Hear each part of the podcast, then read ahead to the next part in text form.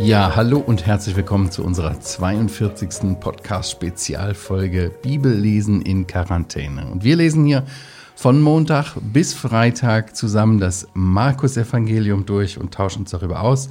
Du triffst uns auf YouTube, Spotify, iTunes und selbstverständlich bei Radio HBR. Gegenüber sitzt der Jochen. Wie und mir gegenüber der Christian Kaspari. Genau, und du hörst zu, schaust zu. Ja, wir, ähm, wir haben neue Mikrofone. Ja, das Jochen. hört man hoffentlich, oder? ich bin total begeistert von, der, von der Qualität. Ja, aber wir sind ähm, im Markus-Evangelium Kapitel 10 ja angekommen. Wir haben letztes Mal darüber gesprochen, über die Fragen aller Fragen. Wie bekommt man ewiges Leben? Da war ja dieser junge Mann äh, gewesen, der reiche Jüngling heißt es hier. Und Jesus hat ihm eine Antwort auf diese Frage gegeben. Und ja, er ging traurig weg. Ja. Und die Jünger, die waren äh, ja ganz geschockt. Ja, wie kann denn da niemand in das Reich Gottes kommen? Ne? Wenn die Reichen schon nicht reinkommen. Die Reichen schon nicht reinkommen, ja. Ähm, und ähm, der Jesus macht einfach klar, dass es für den Reichen viel schwerer ist, in das Reich Gottes zu kommen, weil eben die große Gefahr da besteht, dass er auf das Geld vertraut, mehr als auf Gott. Ja, und äh, die Jünger, der Petrus, der war natürlich gleich äh, schnell dabei, darauf hinzuweisen, dass sie ja schon alles verlassen hatten, um ihnen nachgefolgt waren. Und der Herr sagt ihm, es wird euch alles vergolten werden, um ein Vielfaches. Alles, was ihr um meinetwillen hinter euch gelassen habt, aufgegeben habt, ihr werdet es um ein Vielfaches empfangen. Allerdings bleibt die Reihenfolge erst aufgeben und dann empfangen und nicht schon mal vorher empfangen, nicht wahr? Ja, genau. Das werden wir auch im nächsten Abschnitt noch sehen. Ja. Ja, es ist kein, kein Opfer um Jesu Willen in Wirklichkeit überhaupt kein Verlust, sondern es zahlt sich aus, es wirft Gewinn ab. Ähm, außerdem, und da kommen wir jetzt im nächsten Abschnitt zu, sind die Leiden des Herrn ja so viel viel größer gewesen. Und wir hatten es schon zweimal, diese Leidensankündigung. Ja. Und das ist jetzt die dritte Leidensankündigung, wenn wir jetzt lesen ab Vers 32. Und wir haben uns verständigt, dass wir mal so bis 40 lesen. Ne? Ja. Das ist zwar mitten in dem Abschnitt, aber dann schauen wir mal, wie wir da mit so gleich großen Teilen hinkommen. genau. Und wir wollen ja nicht die Stücke allzu kurz oder lang machen. Ja, deswegen. genau. Also, wir sind in Markus 2, Vers 32. Sie waren aber auf dem Weg und gingen hinaus nach Jerusalem, und Jesus ging vor ihnen her, und sie erschraken, die ihm aber nachfolgten, fürchteten sich. Und er nahm wieder die zwölf zu sich und fing an, ihnen zu sagen, was ihm widerfahren sollte. Siehe, wir gehen hinauf nach Jerusalem, und der Sohn des Menschen wird den hohen Priestern und den Schriftgelehrten überliefert werden, und sie werden ihn zum Tode verurteilen und werden ihn den Nationen überliefern. Und sie werden ihn verspotten und ihn anspeien und ihn geißeln und töten. Und nach drei Tagen wird er auferstehen. Und es treten zu ihm Jakobus und Johannes und die Söhne des Zebedeus und sagten zu ihm, Lehrer, wir wollen, dass du uns tust, um was wir dich bitten werden. Er aber sprach zu ihnen, Was wollt ihr, dass ich euch tun soll? Sie aber sprachen zu ihm, Gib uns, dass wir einer zu deiner Rechten und einer zu deiner Linken sitzen in deiner Herrlichkeit. Jesus aber sprach zu ihnen, Ihr wisst nicht, um was ihr bittet. Könnt ihr den Kelch trinken, den ich trinke, oder mit der Taufe getauft werden, mit der ich getauft werde? Sie aber sprachen zu ihm, Wir können es. Jesus aber sprach zu ihnen, Der Kelch, den ich trinke, werdet ihr trinken, und mit der Taufe, mit der ich getauft werde, werdet ihr getauft werden. Aber das Sitzen zu meiner Rechten oder Linken zu vergeben, steht nicht bei mir, sondern ist für die, denen es bereitet ist. Und hier hören wir mal auf, weil dann setzt sich die Diskussion unter den anderen zehn fort. Genau. Und da haben wir gedacht, da machen wir mal eine kleine ja. Zäsur, damit wir nicht zu lange sind. Ja, wir sehen hier, Jesus ist auf dem Weg nach Jerusalem. Er geht vorweg an der Spitze. Ja. Er ist weiter auf dem Weg, auf dem Weg, unserem, ja, unsere wunderschöne Zeichnung hier. Genau. Warte mal, das noch.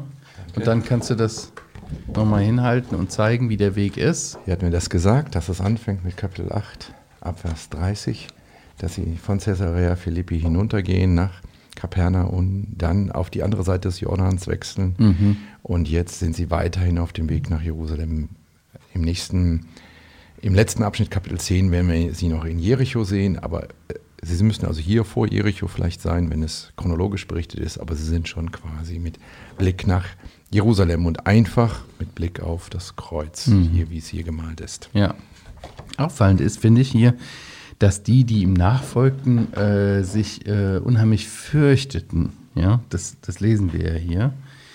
Sie hatten wahrscheinlich schon eine Vorahnung, was sie erwarten wird, was ihren Herrn erwarten wird, dass er getötet wird und ja, dort, da, zumindest, dass, dass es geplant war, ihn, ihn zu töten, ihn umzubringen. Ja, ich denke, das Johannesevangelium, äh, da heißt es mal, dass sie ihm sagten, du willst wirklich nach mhm. Jerusalem, in Richtung Jerusalem, weil dort äh, sein Freund verstorben war. Ja.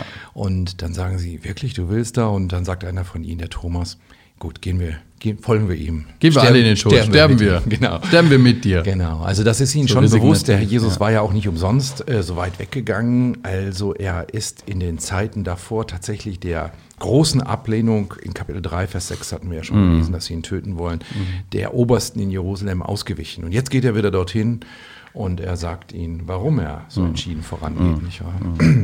Ja, sie fürchten sich. Und das, das, ist auch wahrscheinlich der Grund, warum der Herr sie immer wieder hier vorbereitet, jetzt zum, zum dritten Mal, um äh, auch ihnen zu sagen, es werden Leiden kommen, ich werde sterben, aber er gibt auch immer diese Hoffnungsaussicht, am Ende haben wir das gelesen von dem Abschnitt Vers 34, und nach drei Tagen wird er auferstehen, das sagt er über sich. Aber zunächst sehr detailliert hier, das ist schon erstaunlich, ne? Ja. Ja. Ich habe das mal für unsere Zuhörer ähm, in einer Tabelle aufgef äh, aufgeführt. Das kann man äh, sich selber machen. Quasi. Ach, die drei Leidensankündigungen. Genau. Die, ja, super, vorbereitet. Ähm, ja. Kapitel 8, 31, man erinnert sich vielleicht, ich hatte das gesagt, dass es ganz einfach zu merken ist, quasi immer ein Kapitel weiter, 8, 31, 9, 31, naja, und hier muss man ein bisschen 10, 32, 34. Aber wenn man ab 31 anfängt zu lesen, schadet auch nicht. Du musst die, die zwei Verse in der Differenz zu dem Kapitel 8 dazu Genau, ziehen. genau. so kann man das so sehen, ich hoffe mal. Ja, und dann sieht man eben, ich habe hier ein Kreuz gemacht, was in allen äh, drei großen Leidensprophezeiungen ist. Überall steht, dass er getötet wird und überall steht, dass er auferstehen wird. Das ist die Zentralbotschaft aller Leidensankündigungen. Aber keine ist so ausführlich wie unsere dritte jetzt. In der Kapitel 9, da war angedeutet, dass er überliefert wird, dass ihn also irgendeiner verrät. Dankeschön. Mhm. Und in Kapitel 8 war angekündigt worden, dass er ein Todesurteil empfangen würde. Mhm. Aber nur hier finden wir es so ausführlich, wem er überliefert wird, den hohen Priestern, Schriftgelehrten, dass sie ihn zum Tode verurteilen, dass dann aber sie das Todesurteil nicht verstrecken, mhm. sondern den Römern übergeben und dass er von den Römern sogar noch geschlagen, verspottet, äh, ausgepeitscht werden würde und angespuckt mhm. werden würde. Das finden wir alles hier. Und ich habe da hinten mal die Erfüllung aber das werden wir dann noch sehen, wenn wir ja. Kapitel 14 und 15 Das ist wirklich interessant, ne? wie detailliert es genau so in Erfüllung ja. geht. Ja. Und das zeigt uns auch wieder, Upsa, das zeigt uns auch wieder, mit wem wir es zu tun haben. Ja, man kann das wirklich eine Prophezeiung nennen, nicht ja. wahr? Das kommt uns nicht so rüber als Bibelleser. Wir haben schon mal Kapitel 14, 15 gelesen, ja. zu Ostern vielleicht. Wir wissen, wie die Geschichte ausgeht. Mhm. Aber für die Jünger ist es eine ganz klare Prophezeiung. Gott der Herr ist unter ihnen und zeigt ihnen detailliert, wie es gehen würde. Man hätte sich das nicht vorstellen können, dass es tatsächlich passiert, dass die hohen Priester mit den Römern zusammenarbeiten. Das ist, kann man, die verstanden sich nicht so gut. Aber er sagt das alles genauso voraus, wie es auch passiert, dass tatsächlich diese Zusammenarbeit mhm. in Bezug auf den Tod Jesu passiert. Ja, und im Nachhinein erinnerten sie sich daran, und das hat auch ihren Glauben gestärkt. Tatsächlich, ja, stimmt, er hat doch alles genauso vorhergesagt. Und wo er der Herr den, den Jüngern dann begegnet und ihnen das nochmal in Erinnerung ruft, anfangend von Mose und den Propheten, ja. den Emmaus-Jüngern, ne? alles das, was ihn betraf. Und ja, stimmt, es ist ja alles so genau in Erfüllung gegangen. Ja, du bist genau. wirklich Genau. Du bist wirklich der Christus. Und das scheint ja schon fast gegenteilige Erfüllungen zu sein, nicht wahr? Er wird in den, den Nationen überliefert werden. Ja, wer denn jetzt, wer bringt ihn denn jetzt um? Die Nationen oder die Juden? Ja. Beide bringen ihn um. Mhm. Und die Geschichte, die Vorhersagen äh, sieht man dann, wie sehr sie sich in der Geschichte erfüllt haben. Vielleicht, ich habe hier noch einen Zettel mitgebracht. Mhm. Ähm, da habe ich einfach mal untersucht, wo überall in Markus Evangelium dieser Titel vorkommt. Sohn des Menschen. Sohn des Menschen. 14 Mal ist das Ergebnis. Aber ganz interessant ist, diese Stellen mal zu untersuchen, weil es kommt zweimal am Anfang vor. In Kapitel 2, Vers 10 und 28. Mhm. Vers, äh, 2, Vers 10 sagt er, der Sohn des Menschen kann Sünden vergeben. Wow, was ist das denn für ein Mensch, der Sünden vergeben kann? Das war da die. Und in 2 Vers 28 sagt er, der Sohn des Menschen ist Herr des Sabbats.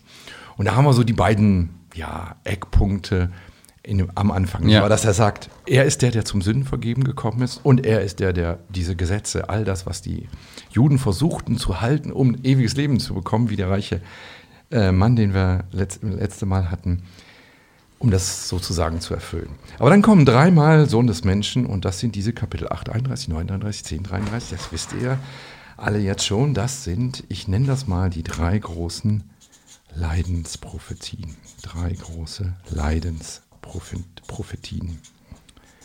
So, aber es kommt noch sechsmal der Ausdruck Sohn des Menschen vor. Vielleicht bist du so nett und liest du uns ganz Sehr kurz gern. an. 9, Vers 9. Genau, 9 Vers 9. Und als sie von dem Berg herabgestiegen waren, gebot er ihnen, dass sie niemandem erzählen sollten, was sie gesehen hatten, ehe nicht der Sohn des Menschen aus den Toten auferstanden sei. Sohn des Menschen, Ja. wieder das, äh, der, der Titel. Und was wird hier gesagt? Es wird eine von diesen Prophezeiungen wiederholt, nämlich dass er auferstehen wird. Ja. 9 Vers 12. Der Vers 12, er aber sprach zu ihnen, Elia kommt zwar zuerst und stellt alle Dinge wieder her. Und wie steht über den Sohn des Menschen geschrieben? Daher vieles leiden und verachtet werden soll. 9 Vers 12 ist auch wieder eine äh, kleine Ja. Prophezeiung. Er wird verachtet werden und er wird vieles leiden. 10 Vers 45. Denn auch der Sohn des Menschen ist gekommen, um bedient zu werden. Nicht gekommen, um bedient zu werden, sondern um zu dienen und sein Lö Leben als Lösegeld zu, zu geben für viele. Lösegeld, Leben geben, das ist eine der großen Prophezeiungen, dass er sterben würde Ja, der andere. zentrale Vers. Genau. Deine Lieblingsstelle. Ja. Kapitel 14, 14, 21, da sind 21. sogar zweimal der Titel Sohn des Menschen, also zwei Aussagen. Ja, der Sohn des Menschen geht zwar dahin, wie über ihn geschrieben steht, wer aber jenen Menschen, durch den der Sohn des Menschen überliefert wird. Also nochmal zwei Sachen. Er geht dahin, also Ja. er würde sich nicht wehren, er würde nicht alles in, äh, möglich machen, damit das nicht passiert. Ja. Und zweite Vorhersage, zweite Detaillierung, äh, Detail zu diesen Vorhersagen, er würde überliefert werden. Also ein Mensch würde ihn verraten, Ja. würde gegen ähm, Judas war damit Treue. gemeint. Ja. genau. Und Vers 41, und er kommt zum dritten Mal und spricht zu ihnen, so schlaft hinfort und ruht euch aus, es ist genug, die Stunde ist gekommen. Siehe, der Sohn des Menschen wird in die Hände der Sünder überliefert. Okay. Wir verstehen, glaube ich, das Prinzip. Hier sind sechs Stellen, drei große Leidensprophetien, sechs Stellen mit kleinen Prophetien Ja. zum Leiden. Na, jetzt bleiben nur noch drei Stellen über den Sohn des Menschen übrig. Und die lesen wir jetzt auch mal. Ja. Die passen zusammen. 8 Vers 38. Mhm. Da heißt es, denn wer sich meiner und meiner Worte schämt unter diesem ehebrecherischen und sündigen Geschlecht, dessen wird sich auch der Sohn des Menschen schämen, schämen, wenn er kommen wird in der Herrlichkeit seines Vaters mit den heiligen Engeln.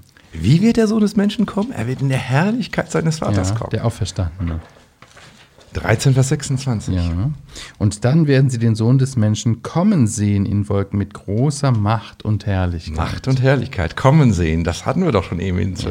Und ein letztes Mal in 1462. Genau. Jesus aber sprach, ich bin es, und ihr werdet den Sohn des Menschen sitzen sehen zur Rechten der Macht. Und kommen mit Wolken Kommen mit Wolken. Also was haben wir? Wir haben drei große oder kleine, je nachdem wie man es will, drei Prophetien, schreibe ich mal hin, auf sein Kommen in Herrlichkeit. Mhm. So.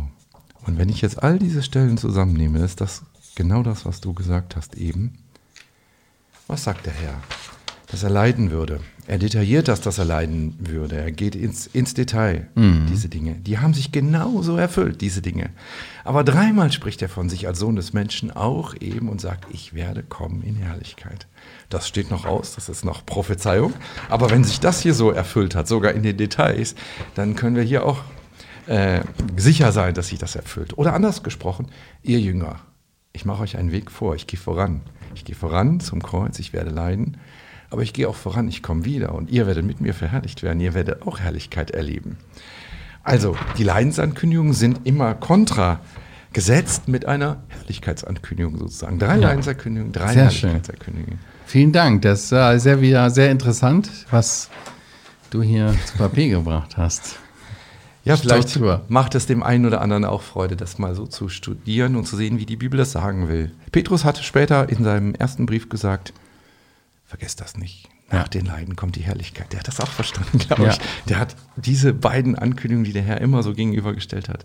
Ich werde leiden, aber ich werde auch in Herrlichkeit kommen. Die hat er verinnerlicht als Lebensprinzip seines. So, und in diesen Leiden, an Leidensankündigungen, dann ist es noch umso unverständlicher, unser nächster Abschnitt. Oder eigentlich hätten wir das ja erwarten müssen, nicht? Was haben Sie nach Kapitel 8? ja, wie haben Sie denn auf die erste Leidensankündigung re reagiert? ja, das war auch interessant. Ne? Petrus tadelt ihn und sagt, nein, nein, das soll doch wohl nicht passieren. Ja. Oder? Wie haben Sie auf die zweite reagiert? Was habt ihr untereinander be besprochen? Kapitel Ja. 9, Vers äh, Wer der Größte ist. 34, wer der Größte ist. Mhm. Und jetzt wieder. Ich las bei jemandem, der sagte, siehst du, was für ein Rohmaterial das ist, was der Herr da benutzt? Ja, das sind keine edlen Leute, ja. Da rede ich über Leiden. Ich sag dir, du Christian, ich habe eine schwere Operation vor mir. Ist nicht vergleichbar mit dem, aber wenn ich das so sagen würde. Und du würdest sagen, ach du, ich kaufe mir übrigens ein neues Auto. Ja. Dann würde ich sagen, Christian, hast du mir nicht zugehört? Darf ich nochmal sagen? Ich habe eine Operation vor mir. Du, nee, und das wird blau sein, das Auto. Ja. Ah, So ist es hier. Hältst du mich für so unsensibel? Nein, dich nicht. Aber so würden wir das empfinden, Ja, oder? natürlich. Und es Ja. ist furchtbar eigentlich, Ja. was sie hier machen. macht echt einen komischen, fast schon unverschämten Eindruck in dieser Situation der ernsthaften Ankündigung, die der Herr hier macht, detailliert, dass sie mit so einer Bitte kommen, ne? Und dann, dann machen sie das ja auch so, ne? Lehrer, wir wollen, dass du uns tust, um was wir dich bitten werden. Also das ist wie so ein Blanko, so eine Vorabzusage, obwohl sie noch gar nicht rausrücken mit was eigentlich. Ich wollte ein, äh, ich schreibe gerade einen kleinen Leitfaden für Gebetsleben. Der Satz ist doch gut, oder? Dass man immer so anfängt, ne? Ja, mach das, was ich will, ja. Nein, natürlich nicht. Das ist eigentlich der schlechteste Einstieg in ein Gebet. Was hat denn der Herr ges gesagt? Wie sollen wir denn anfangen zu beten? Zum Beispiel so, dein Wille geschehe, nicht Ja. wahr? Und nicht, mein Wille geschehe. Oder genau, was sagen Sie hier? Ja. Interessant. Ja, und dann äh, formulieren sie das ja sehr deutlich, äh, was sie wollen. Und äh, der Herr sagt ihnen, ja, ihr wisst nicht, um was ihr bittet. Könnt ihr den Kelch trinken, den ich trinke, oder mit der Taufe getauft werden, mit der ich getauft werde? Was meint er mit dem Kelch und der Taufe? Ja, ich denke, er spricht da sehr klar auf, wieder auf das an, was vor ihm steht, nämlich diese Leiden. Ja. Diese Leiden am Kreuz und das Sterben. Denn das Prinzip Gottes ist, erst Leiden, dann Herrlichkeit. Ihr lieben Ja. Jünger, wenn ihr da gerade so darüber hier interessante Stellen vergeben Ja. wollt im Reich der Herrlichkeit, ja, dann müsst ihr auch dieses erst gemacht haben, nicht Ja. wahr? Und deswegen ist er auch so erstaunlich, seine Antwort, ja, ja, Ja. auch ihr, auch ihr. ja, Er sagt es ihnen ja voraus hier, ne? Ähm, dass auch sie leiden werden. Ist das nicht toll? Wir können zu Gott beten und können sagen, ich möchte einmal richtig verherrlicht sein. Und Gott sagt nicht, nein, nein, du sollst immer ganz klein bleiben und nie irgendeine Bedeutung haben. Ich will dich verherrlichen, aber da musst du erst leiden. Das ist der Weg. Das ist der Weg. Anders geht es nicht, ja. Ja, Wie kommst du darauf, dass das hier äh, eine Anspielung auf seine Leiden ist? Haben wir da wieso Kelch trinken? Naja, der Herr Jesus spricht ja dann davon, dass er äh, auch in dem Gebet, äh, was er an Gott richtet, ne? äh, ich möchte, also, also nicht mein Wille, der deine, sondern deine geschehe, so schließt er das ab. Er sagte, wenn du willst, dann lass den Kelch an mir vorübergehen. ja, Ja. ja. Dieser Leidenskelch, dieser Kelch, äh, in Anlehnung sicherlich an, an, an den Kelch äh, des, des Zornes, des. Gerichtes Gottes, im Alten Testament. Genau. Du schlägst die Stelle auf. Ja, ich könnten wir vielleicht mal Jeremia? nachlesen. Es gibt ganz viele, genau. Jeremia dachtest du auch dran, ne? Mhm. 25, Vers 15. Mhm. Oder auch Jesaja. Gibt es ganz viele Stellen. Also der Herr hat offenbar hier ein Bild gebraucht, ein Bild, das den Jüngern so bekannt war aus dem Alten Testament, dass er es wirklich ohne Erklärung gebrauchen konnte.